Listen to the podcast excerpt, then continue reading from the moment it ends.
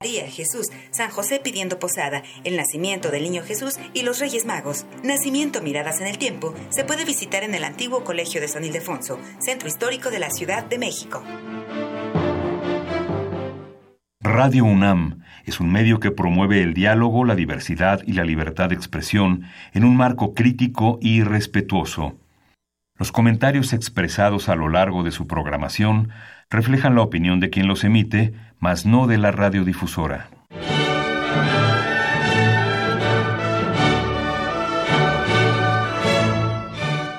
Diálogo Jurídico. Derecho, Cultura y Humanismo.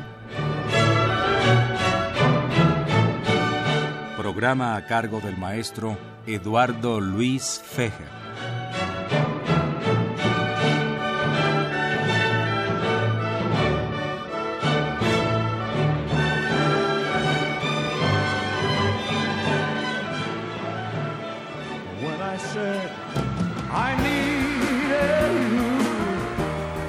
Said you would always stay.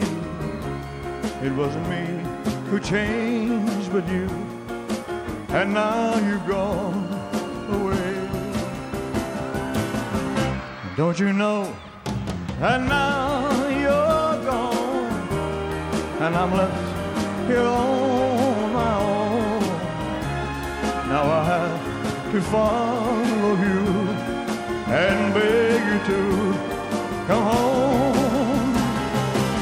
You don't have to say you love me, just be close at. You don't have to stay forever, I will understand.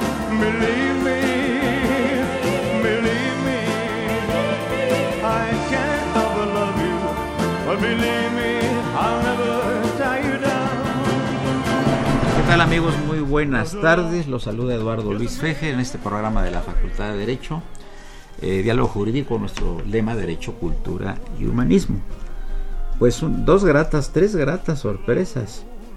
La primera es que el padre Cronos, Francisco Trejo, trae buena música y es el primer programa del año. Esperemos que siga así porque, como sabes, doctor Víctor Hugo Córdoba Pluma, distinguido invitado el día de hoy, gran científico mexicano, el padre Cronos, Francisco Trejo, le pedimos su renuncia con carácter revocable cada semana.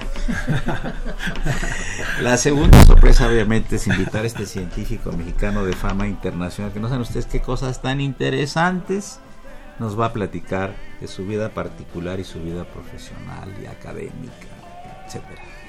Y la otra sorpresa es que se reincorpora Marilu González Covarrubias como nuestra conductora alterna después de un exilio involuntario, de mucho trabajo en la facultad, en la revista, a cargo del talentoso maestro Fernández Ruiz, ¿verdad? Pero sigues ahí, por supuesto, ¿no? Sí, exactamente, ahí seguimos y bueno, con mucho gusto de reincorporarme aquí contigo, de verdad es que es un placer y estoy muy contenta. Amigos del auditorio, pues este, yo tuve el gusto de conocer hace algunos años al doctor Córdoba Pluma, porque ingresó al prestigioso Instituto Mexicano de Cultura. ¿Y qué creen ustedes? Con un tema rarísimo, aplausos. Hay otro médico, creo que fue el doctor Kresenovis, que habló del silencio. Qué interesante, ¿no? ¿Por qué ese tema, Víctor Hugo Córdoba? Después ya platicaremos de muchas cosas contigo. ¿Por qué el tema de los aplausos? Bueno, muchas gracias. Muchas gracias por la invitación de siempre. Hola, Marilu. Qué, qué bueno que el exilio se ha terminado. Feliz año a toda la gente de la UNAM, de nuestra UNAM que nos escucha, UNAM orgullosamente, como siempre, ¿no? Laica, pública y gratuita. Y por ahí nos vamos. Eh, los aplausos es un tema muy complicado. Cuando ingresé al instituto, eh, yo había estado en contacto con el instituto, con varios de los académicos como ustedes, y como el instituto es un porcentaje muy importante más allá de la ciencia, la cultura, siempre me ha llamado la atención que la gente manifestamos nuestro júbilo, no importa dónde, con aplausos. Y entonces me, me puse a trabajar en una situación antropológica de, de mucho tiempo de la historia de los aplausos. ¿De dónde vienen los aplausos? Me llevé muchas sorpresas, me llevé muchas sorpresas. De lo que se puede demostrar científicamente a través de los sociólogos, los antropólogos y los historiadores, pues es relativamente poco, pero las anécdotas y las reflexiones que hay, tanto en, libros sagrados de todas las religiones, en redacciones de muchos imperios, es el, la manifestación del júbilo que empezó siendo pues muy muy primitivo, con golpes, ¿no? A algunas eh, situaciones que les daba júbilo, por ejemplo, en algunas partes nórdicas, pues se golpeaban entre ellos y esto me hizo recordar mucho a algunos cirujanos cuando yo era joven que tenían la afición de que se subían al elevador y para bajar el estrés apagaban la luz y se golpeaban entre ellos. Y dije, bueno, este tema de primitivismo es relativo. ¿No? Y después, bueno, algunas circunstancias muy, muy emocionales que te llevan a una conclusión neurológica. Eh, hay alguna sección del cerebro que hace que tú hagas ruido en los momentos más especiales e íntimos de tu vida y que pertenece a situaciones totalmente de reacción cerebral tanto humana como, como los casi humanos, los animales. Perdón, Víctor, pero debe ser de gusto, de alegría. No vas a aplaudir de tristeza, ¿verdad? Fíjate que no aplaudimos de tristeza, pero sí aplaudimos de homenaje, aunque haya tristeza. ¿No? Sí, claro. Se aplaude a los muertos. Claro, claro, es cierto. Sí, sí, sí, sí, sí, sí, sí. Se aplaude a los muertos. Claro, el, el, la finalidad es diferente. La ¿no? finalidad es diferente, pero el aplauso siempre es de júbilo o de honra. De júbilo de honra. Pero entonces, el, el- digamos, el aplauso está muy ligado con las emociones, con el tema de las emociones. Con el tema de las emociones y con el tema de las emociones colectivas. De hecho, hay gente que en algunas ocasiones y en algunos estudios, pues tampoco es como muy jubilosa. Pero cuando está en un tema colectivo se contagia y aplaude y grita. Uno de esos, pues de las artes más impresionantes, la ópera, por ejemplo, ¿no? Hay gente que tú lo ves y son fríos hasta que entran un día a la ópera. Y yo he visto gente muy difícil de expresarse emocionalmente y los he, los he visto en una fracción de Madame Butterfly, por ejemplo, y lloran y aplauden, ¿no? Hay una transformación. Las artes transforman, las Claro, artes, las claro. emociones, las guerras, ¿no? En algún momento el aplauso era parte de los indicadores de los generales de Napoleón. ¿Por, ¿Por qué emociona un cuadro a una persona, una pintura que está en la pared? Porque es la parte más fuerte de, de- de- de la situación límbica y de la situación lateral cerebral, los colores, ¿no? Los colores y, y la situación de estática. Es muy difícil, es muy difícil. Y los colores impactan a las personas, ya sea por un amanecer, ya sea por un cuadro. Pero cuando hay una pintura, se componen muchas cosas, porque hay emociones por imagen, cuando hay caras o cuando no, por colores, y lo más importante, por perspectiva. ¿No? Por perspectiva.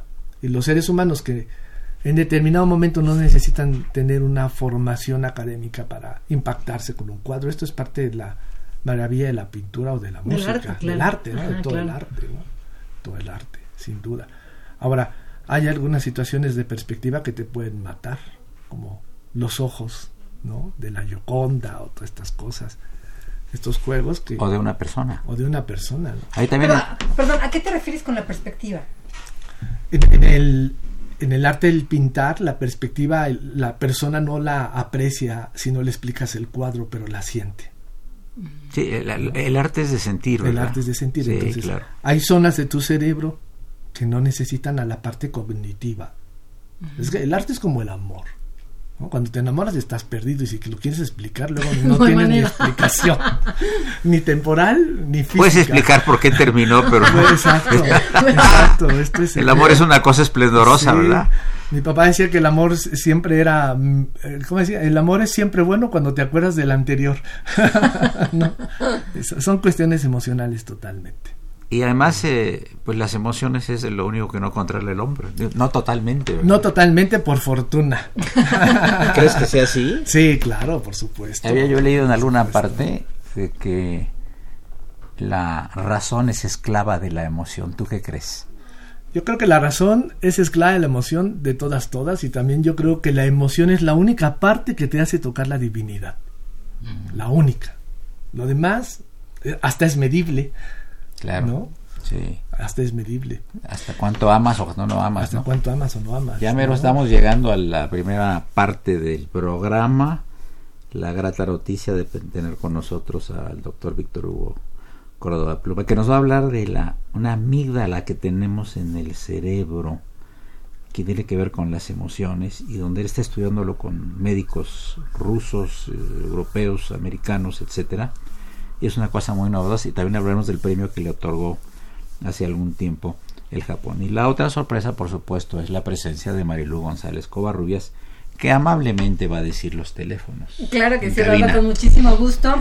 Eh, le recordamos nuestros teléfonos en cabina 55 36 89 89 y la de sin costo 01800 50 52 688 para que por favor se comuniquen con nosotros. Así que amigos del auditorio, esperamos que la plática del doctor Córdoba Pluma toque sus emociones como lo está haciendo con nosotros. Muchas gracias. Eh, regresamos en un momento ya está, está perplejo el, padre Cronos, mira, está realmente... Cuando hablaste del amor, el doctor Cronos inmediatamente pegó su cara al vidrio de la cabina y quiere más información. Ya verán y Socorrito también está muy, muy pendiente. Continuamos en unos minutos, amigos. Gracias.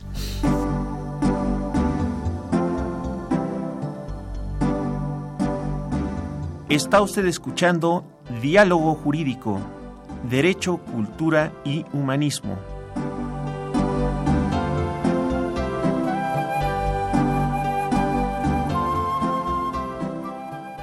A través del 860 de AM. El alma mater del cuadrante. It's my first movie, ladies and gentlemen. Love me tender, love me tender, never let me go. You have made my dreams come true. And I love you so.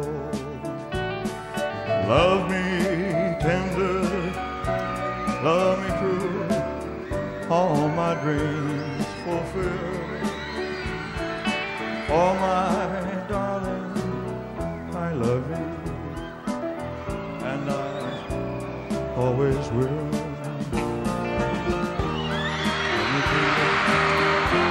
Love me, dear tell me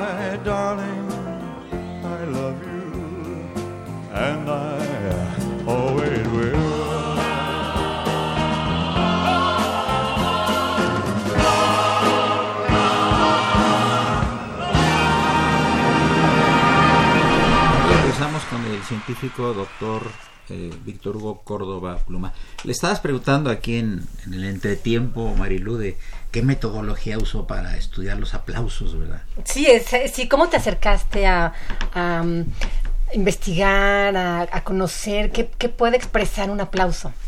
Pues la primera circunstancia, porque esto fue hace muchos años, cuando yo ingresé, era, ¿qué, qué iba yo a decirle a estos hombres? Estos hombres que son exitosos en todas sus áreas, abogados, ingenieros, historiadores, médicos, los que somos miembros de, del Instituto Mexicano de Cultura, sé que además por sí mismo tiene una historia maravillosa en este país y que te podría decir que son de las partes más importantes de mi vida como académico, ingresar así a algo como ellos, siendo yo en ese momento tan joven. Entonces, pues pensé en un tema diametralmente cultural, lo más cultural que pudiera. Entonces, eh, estaba entre esto, el silencio y algunas otras manifestaciones de furia. Uh -huh. Y el silencio ya lo había abordado un académico de una manera espectacular, mucho antes que yo. Eh, el maestro nos corregirá, pero yo creo que fue este no me acuerdo si fue David Kershenovich o Misael Uribe los que hablaron del silencio, alguno de los dos. Entonces, no, Kersenovich. Kersenovich, bueno, pues mira, David, que es muy amigo de nosotros. Tipazo, tipazo también. Y bueno, eh, yo siempre he estado muy ligado por alguna razón a amigos actores, mm. actrices, mm. cantantes.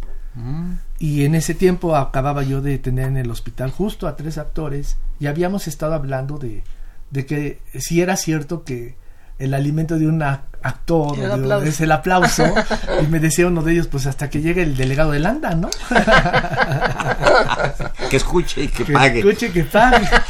¿No? Este, ahora hasta de broma cuando estamos en algún lugar y vamos a echar un palomazo, siempre digo en el micrófono de suerte, está el delegado de Landa, si yo no tengo credencial, señor, por favor, tenga piedad de mí, soy un aficionado. ¿no?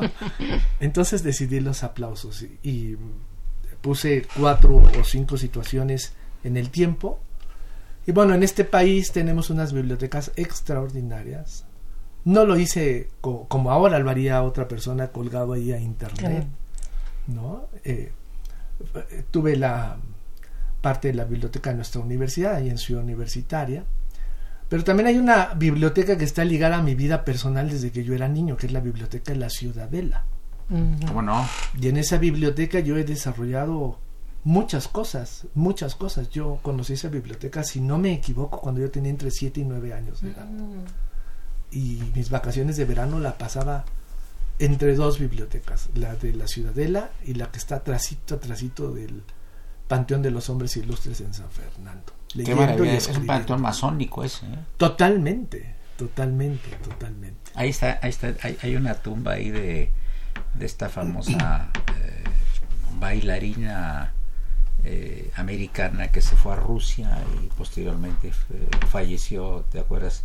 En un automóvil Bugatti, que. Se, que se puso una eh, tipo rebozo, Bufanda. una bufanda muy larga y se le enredó en el, Volante. en el coche y todo lo Ah. demás. Ahorita nos, rec- nos Sí. recordamos. Hay una tumba ahí, pero no es de ella. Le pusieron la fecha que nació y murió y está vacía la tumba. Ah, sí. En el Panteón de San Fernando, Mira. claro. Bueno. Isadora, Isadora Duncan. Isadora- Bueno, es un panteón masónico que además tiene una característica dentro del ritual y la simbología masónica, que es un, un mix entre el rito escocés antiguo y aceptado y el rito nacional mexicano.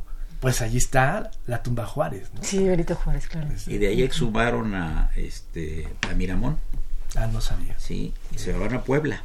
A Puebla. La esposa, porque dice yo no, eh, según, según este, la esposa eh, Concha Lombardo se llamaba, la esposa de Miramón, que fue presidente de la República a los 27 años, que fue niño ahora y después se puso del lado de Maximiliano, eh, culpaba a Juárez de que habían ejecutado a su a su marido. Ah, y cómo iba a estar enterrado su marido con el que lo ejecutó. Claro. Entonces la tumba está vacía porque se llevó a Puebla. a su Está marido. enterrado Miramón en Puebla. Pero vamos a regresar a la ciencia con el doctor, con el doctor este eh, Córdoba. Córdoba Pluma, porque estábamos platicando de que él está haciendo una serie de investigaciones científicas de algo que es sorprendente que se llama la amígdala del cerebro. ¿o La amígdala cerebral, sí, exacto. La amígdala. Platícale al auditorio qué es la amígdala cerebral. Por Pues, favor. La amígdala del cerebro es una parte anatómica muy pequeñita, que parece una uva pequeñita, que está, si pudiéramos trazar entre el ojo y el oído a la profundidad, pues por ahí está. Y es una zona cerebral estudiada por décadas, décadas. Desde los primeros neurofisiólogos han estudiado la amígdala. Y muchos años después tenemos dudas, muchas dudas acerca de la amígdala. Eh, le, el- le llama, perdón, perdón, amígdala le llaman por la forma. Por la forma, sí, sí.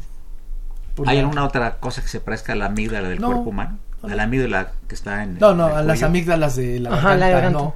Se, se parece a, a una uva redondita con alguna cosa. Más, yo pienso que se parece más como una haba y le han dicho la amígdala.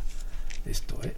Entonces, la amígdala cerebral se ha estudiado por muchos años por muchas cosas. Por ejemplo, los asesinos seriales tienen las amígdalas enormes, a diferencia de las La cerebral. cosas. La cerebral. Ok, Estamos hablando solo de la cerebral. ok. Eh, hace muchos años yo empecé con, con el doctor Richard Alexander Aguad a estudiar colon irritable y esófago. Yo era un estudiante de la Facultad de Medicina, estaba yo en tercer semestre de la Facultad de Medicina, había terminado mi curso de histología Ujú.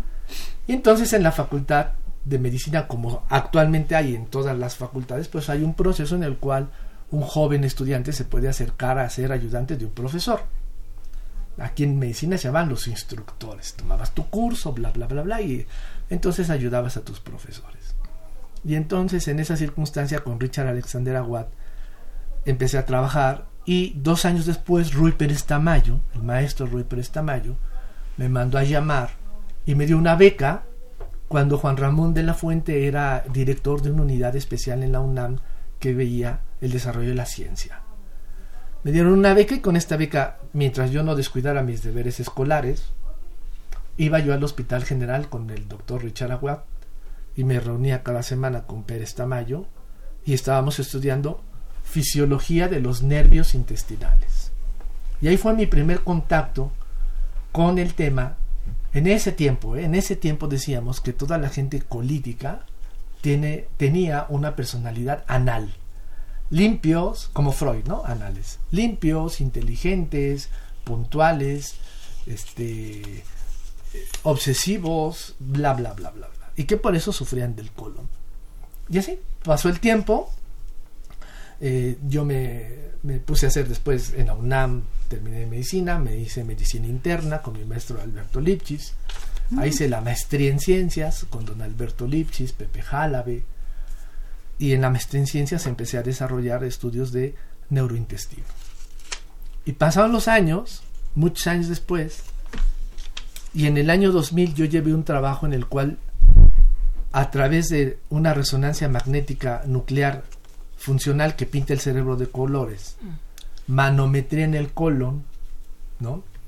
Podía yo hacer una relación en que metíamos a los pacientes al aparato y les ponía cinco imágenes agradables, cinco imágenes desagradables y cinco imágenes que se relacionaban con su historia personal.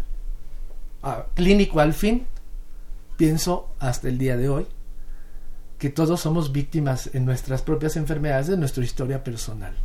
Cómo las encontramos, cómo las abordamos, o algunas cómo influyen, o algunas cómo nos enfermaron de niños. No es lo mismo ser el hijo de un minero que ser el hijo de un académico eh, que ve libros, ¿cierto? No es lo mismo haber crecido como se crecía en algún lugar donde tomábamos leche bronca, ¿no? Ahora que está repasteurizada. ¿no? Allá nos daba tuberculosis o brucelosis o estas cosas y ahora dan situaciones de cromo, plomo y magnesio. El mundo cambia porque la historia cambia. No es mejor ni peor, cambia. En esas circunstancias llevé un trabajo a Japón que hablaba de esto y fue cuando obtuve el Premio Mundial en Medicina en el año 2000 por esta disautonomía, o sea, el aparato discompuesto, discompuesto de la parte autónoma, todo lo que es el la parte cerebral que tú no manejas, el corazón cuando late, el intestino cuando se mueve, alguna parte de la excitación sexual, bla, bla, bla, bla, bla. Esta es la parte automática. Y a mucha gente se le descompone esa parte. Y de ahí en adelante, y nunca pude explicar un punto de unión perfecto entre uno y el otro. A raíz de hace cuatro años eh, empecé a trabajar eh, en una unidad Neurometrics, en una unidad científica que yo dirijo, de neurociencias exclusivamente, y hemos estudiado justo esta parte, la amígdala. Y ahora sabemos que la amígdala puede tener entre muchas otras cosas, una variedad de las emociones, que cuando las emociones se disparan por medio del impulso, los pacientes pueden tener nomás dos salidas. O el impulso se le va en todo lo emocional y no le daña el organismo, o no saca lo emocional y saca las partes en el organismo. Y me acuerdo mucho de alguna fracción que decía eh, algún poeta que cuando no llora los ojos, pues te llora el alma. ¿no? Esto, esto también es cierto. Y son pacientes que entiendo tienen entonces muchos síntomas. Y lo que estamos haciendo ahora es buscar con este mapeo cerebral dónde está el disparo alterado y en la parte terapéutica modularlo con señales eléctricas disminuidas, pequeñas, que puede llegar a donde hay conexión, si está alterada disminuirla y si está disminuida aumentarla hasta llegar a un promedio. Y los resultados han sido muy buenos. Y lo más importante es que nuestros resultados coinciden con resultados de alemanes, de japoneses, de daneses, de los rusos. Entonces hay consistencia en los datos. Hay consistencia. Y en esta parte estamos ahora. Qué cosa tan interesante. Eh, en unos minutos más vamos a hacer una, un enlace telefónico con, con el doctor Bernardo Tanur, distinguido científico. ¿Fue tu maestro el doctor Tanur? Mi maestro, el doctor Tanur. Sí. Por años. Ah, sí, es tu maestro por años, pero no, no te dio clase directamente. El doctor Tanur a mí nunca me dio una clase dentro de las aulas, pero, yo, le, yo le conocí como un internista fuera de serie y yo me le pegué y no lo solté y le aprendí mucho. De hecho, fue una de las personas que a mí me enseñó a dar consulta en un medio privado, en su consultorio. Interesante. Esto es muy difícil que lo aprendas. ¿no? Además es un gran clínico él, ¿verdad? Sí, es un... Él nomás te ve la cara y te dice lo que tienes son tensiones, tómate un tafil o alguna cosa por el estilo, ¿no?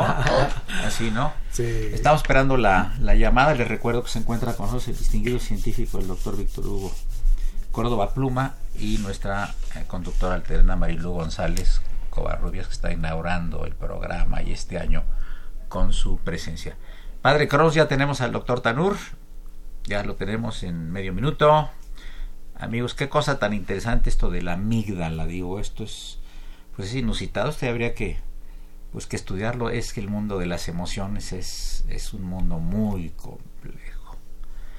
Eh, los los eh, griegos, amigos del auditorio, decían que las emociones estaban en, en el hígado, ¿verdad? el patos, Claro. ¿no? por eso la por eso la eh, hepatología, ¿no? Sí. De ahí viene el patos, patos, ¿verdad? Y por eso el mito de la bilis, se le ha derramado la bilis. ¿Por qué? Porque está enfadado. Oye, o como, o como la güera Rodríguez, el personaje de la independencia de México que le daba de comer aguacate a sus maridos, que tenía varios, y luego les hace hacer un coraje. que Para parece- quedarse con la herencia. Parece, por supuesto. ella, ella no se movía por el interés, sino se movía por el capital. Eh, ¿Puedo escuchar desde aquí o con el audífono? ¿Con audífono? Me pongo el audífono, amigos. Perdón un momentito, es que tenemos varios audífonos. Bueno, Bueno, Buscamos otro. Bueno, bueno, no. Bueno, no, bueno, bueno. momentito, No. Marilu sigue comentando con el auditorio, por favor. Vamos a pasar a un corte comercial, perdón, musical, porque nos, nos regaña el padre Carlos y en un minuto regresamos. We're caught in a trap. I can't walk out now because I love you too much, babe. Why, why, can't you see what you're doing to me when you don't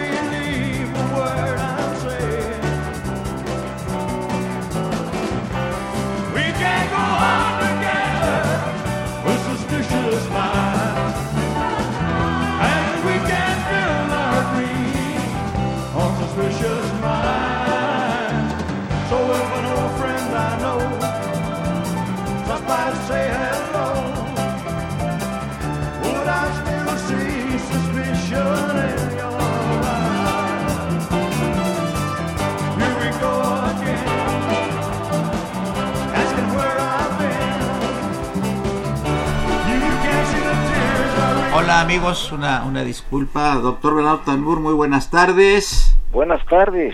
Me da mucho gusto saludarte. Está con nosotros un discípulo que francamente te adora, igual que yo. Aunque yo no soy tu discípulo, que es el doctor Córdoba Pluma.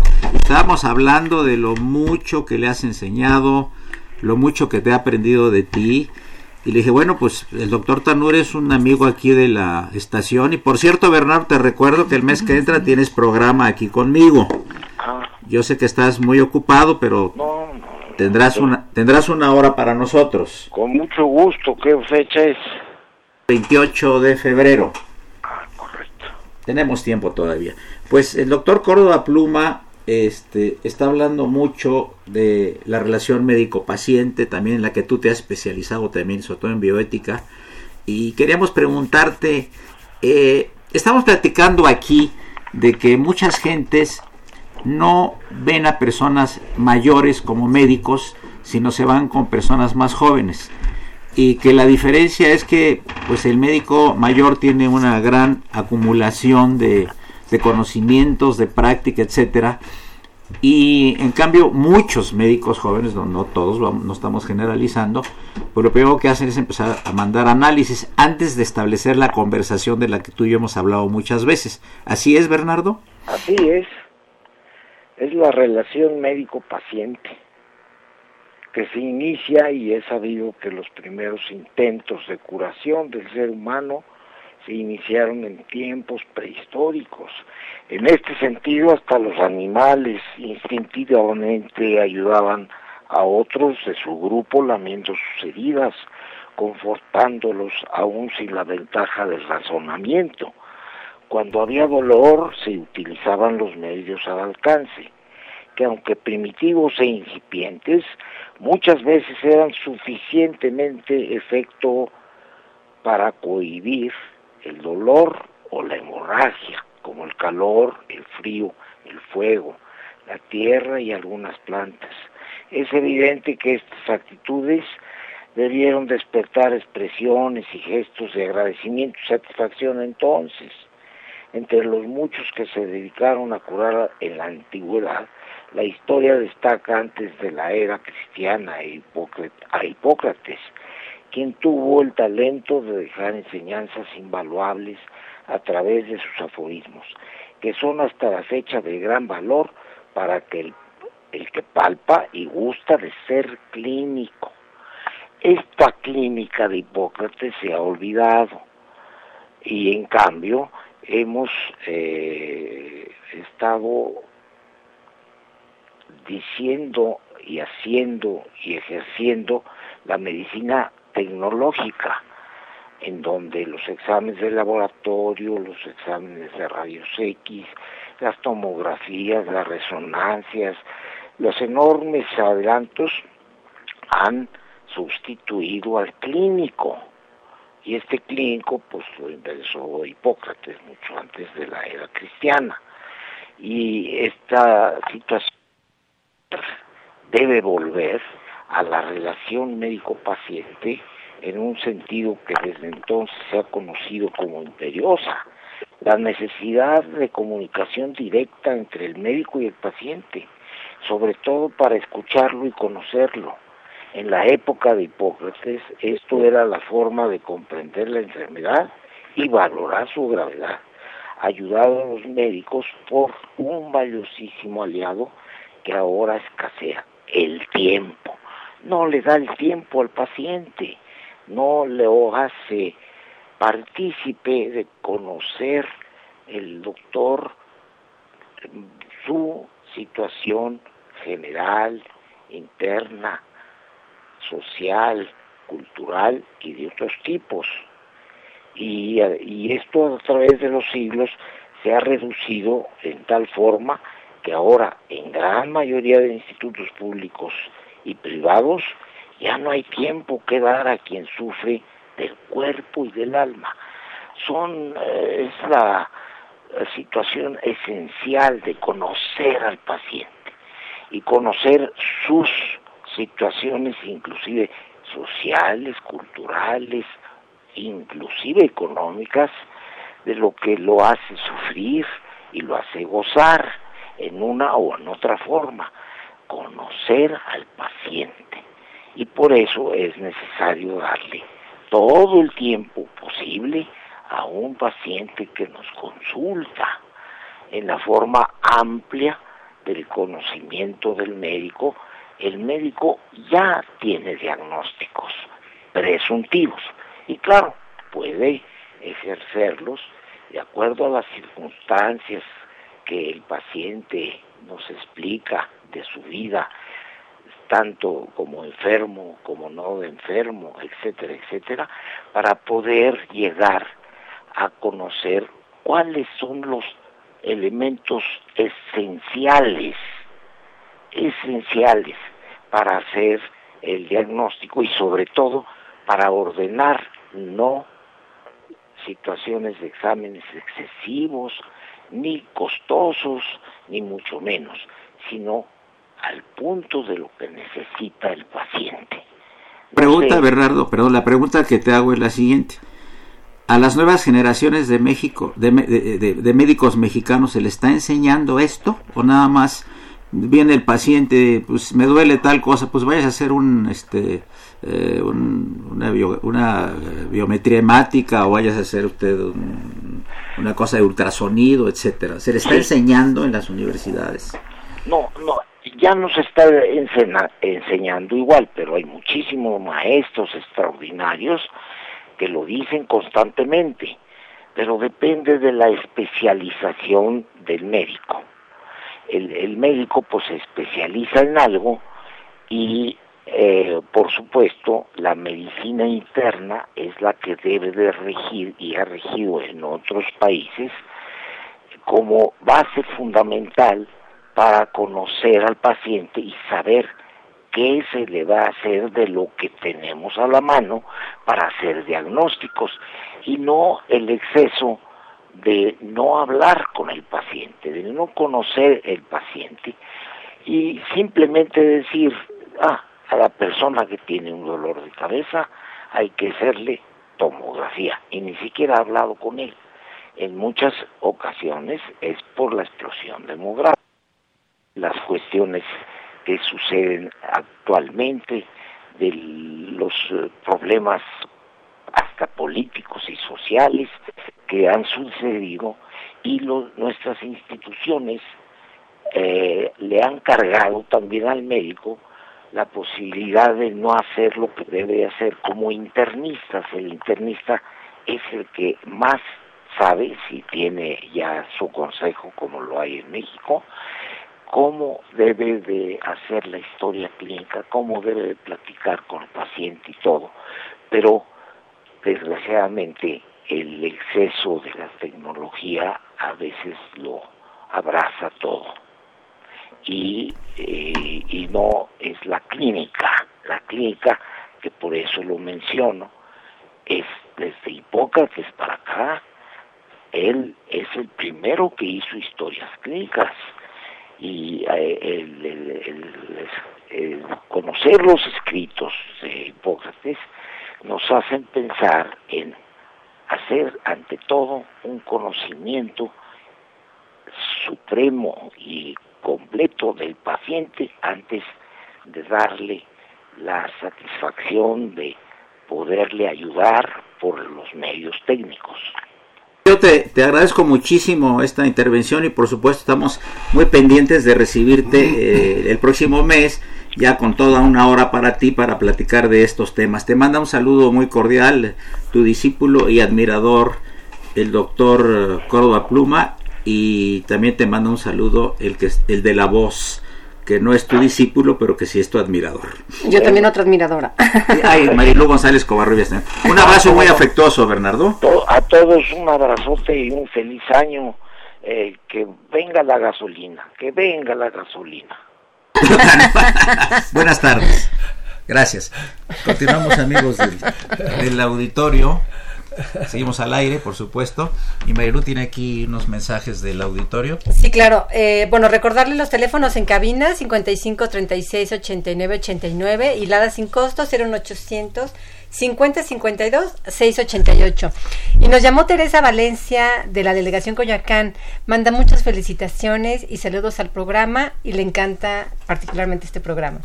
Y también eh, manda saludos Raúl Romero Mochan Chávez. Y Mocia Chávez. Y Chávez. No, Raúl Romero es el, el niño héroe de la radio, Sí, más sí, que claro. falló hoy. Digo, el niño héroe de la radio, yo creo que tiene tache. El niño héroe de la radio tiene tache el día de.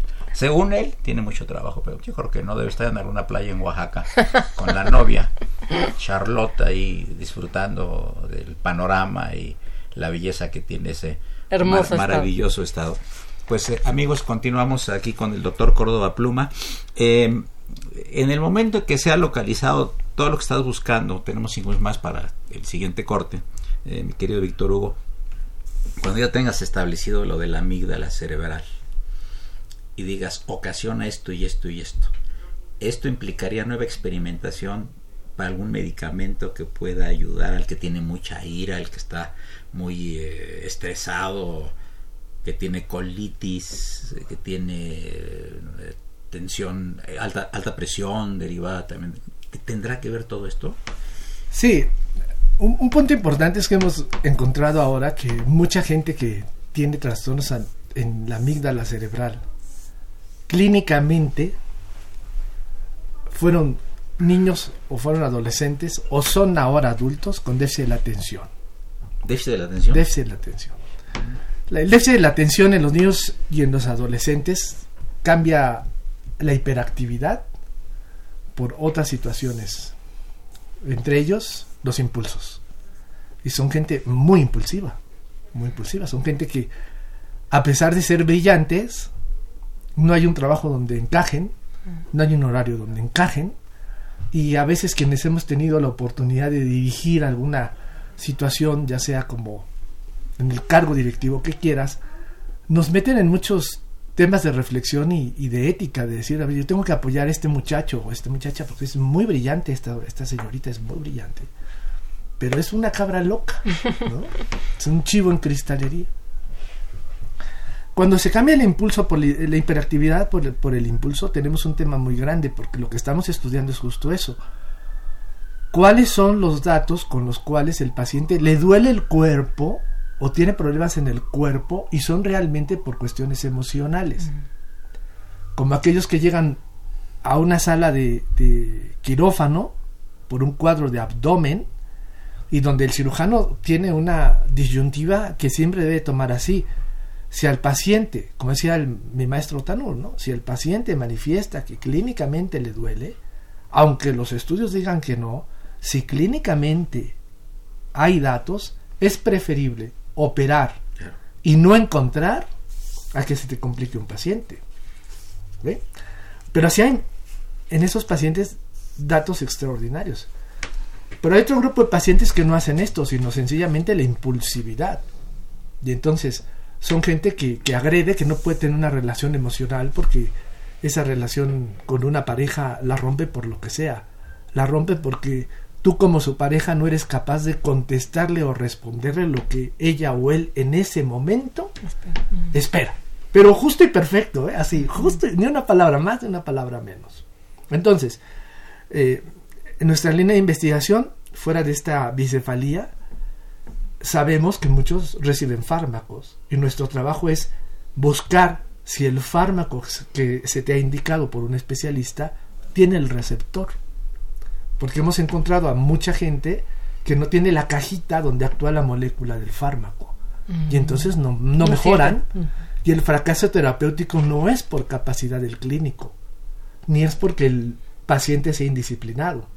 La, terapéutica está fallando porque no hay las condiciones para ese receptor.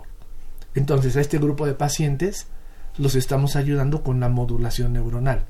Les ponemos un casco con electrodos, vemos dónde están los voltajes y emitimos con tecnología Bluetooth una señal que viaja de un lugar a otro y pega, pega, pega y pega. ¿Ya te acuerdas eso de que no hay una gota de agua que no haya hecho una grieta, ¿no? Sí, como dicen, un, un, un, chorro de agua limpia la piedra y una gota la orada.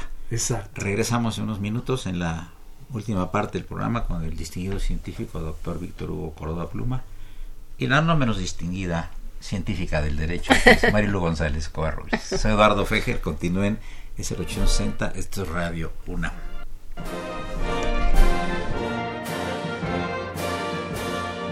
Su opinión es importante Comuníquese. Nuestro número 5536 8989. Del interior de la República 01800 5052 688.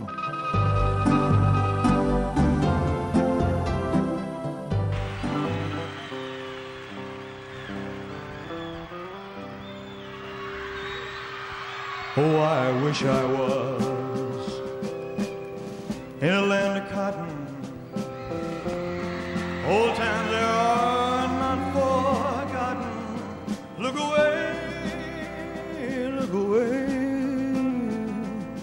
Look away, Dixieland.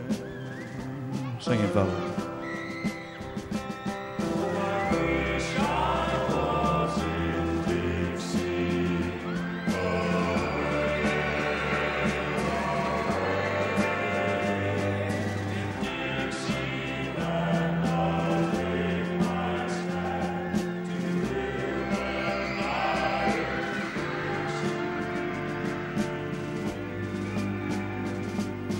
Dixie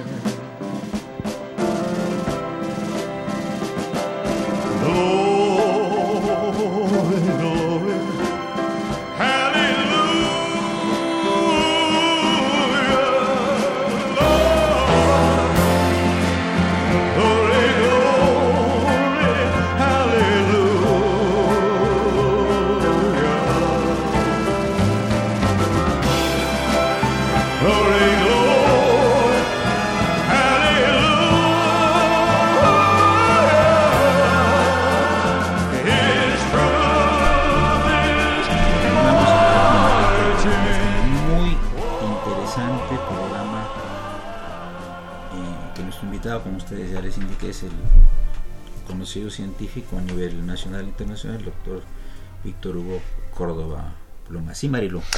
Bueno, en realidad ha sido interesantísimo escucharte, Víctor, este tema de cómo la, la parte neuronal, o sea, concretamente la amígdala cerebral, está relacionada con las emociones, que a su vez también pueden tener un reflejo en las enfermedades de las personas. Y a mí me encantaría, si es posible, nos puedas dar como algún ejemplo. ¿No? Eh, eh, de alguien que ya ustedes hayan tratado, cómo fue antes y después del tratamiento. El impulso, el impulso.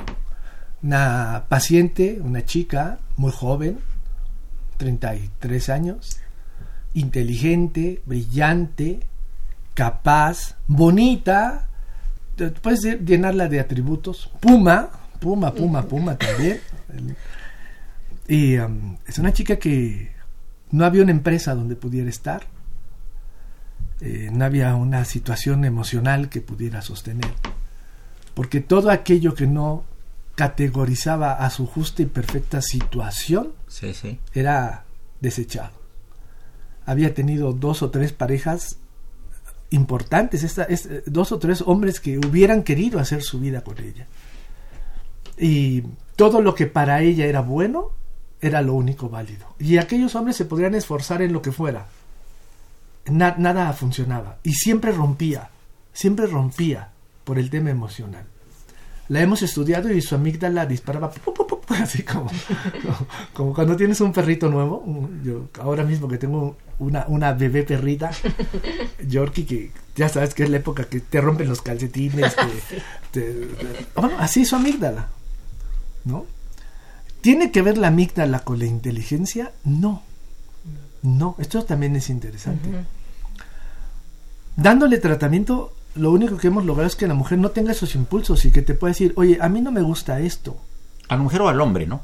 En este caso, a esta chica, ¿no? Sí, correcto. Sí, pero eh, no tiene el tema Género. hombre o mujer. Claro, ¿no? claro, claro. Otro ejemplo muy claro, hemos tenido un caso de una paciente que realmente ella no sabía que tenía déficit de la atención con algo que se llama Asperger. Sí. Y entonces era realmente inteligente, brillante y complicado, pero su parte amigdalina le tiraba a que todo el tiempo estaba mareada, todo el tiempo tenía el colon así, enorme, y había llegado tres o cuatro veces a una sala de urgencia con un ataque de pánico brutal.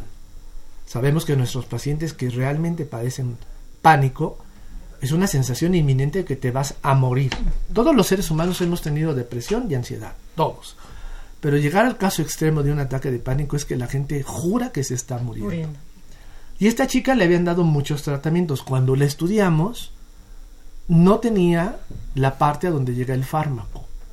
Entonces, lo único que hicimos en colaboración con su psiquiatra fue que abrimos los canales para que esos fármacos llegaran. Nada más. Y la chica está excepcional. Excepcional.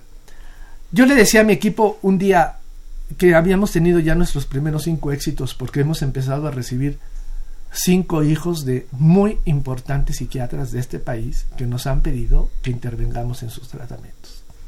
Cuando tu, tu gremio de cierta especialidad Claro, te reconoce. te reconoce con algo sagrado que es su hijo, hijos, claro. estás del otro lado de Claro, confianza. claro. Un poco lo que decía el maestro Tanur, ¿no? Ahora, tecnología sí, mucha, inversión sí mucha, colaboración con universidades extranjeras sí muchas, pero la primera consulta es una consulta larga, hasta de dos horas, sin tecnología.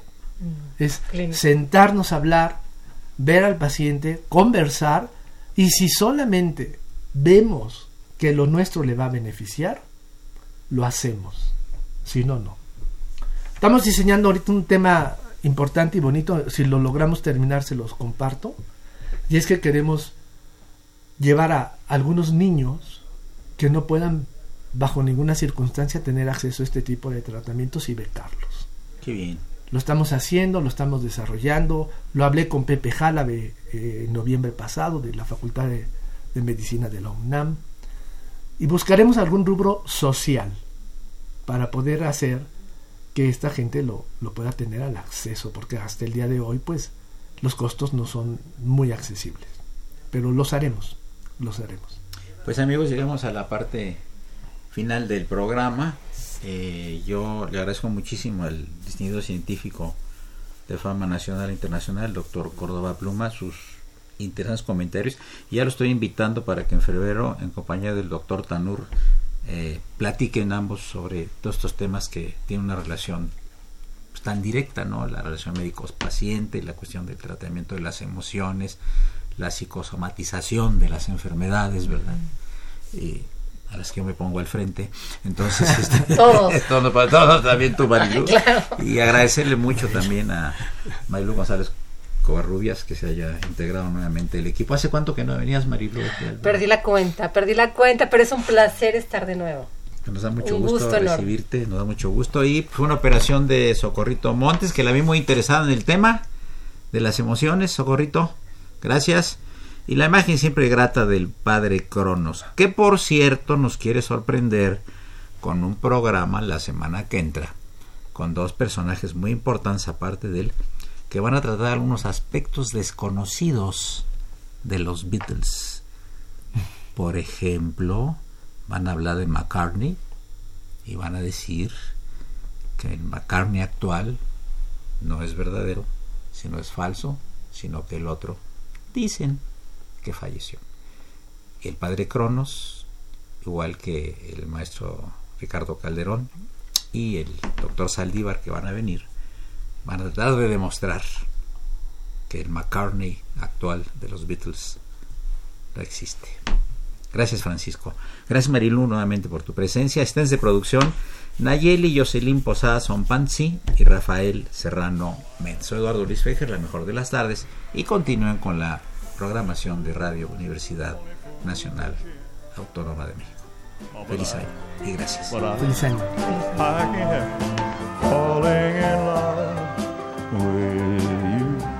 Colonel,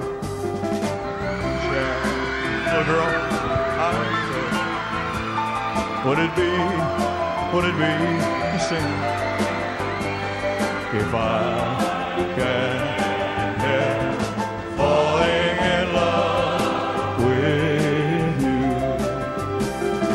like a river flows surely to the sea. Darling, so it goes.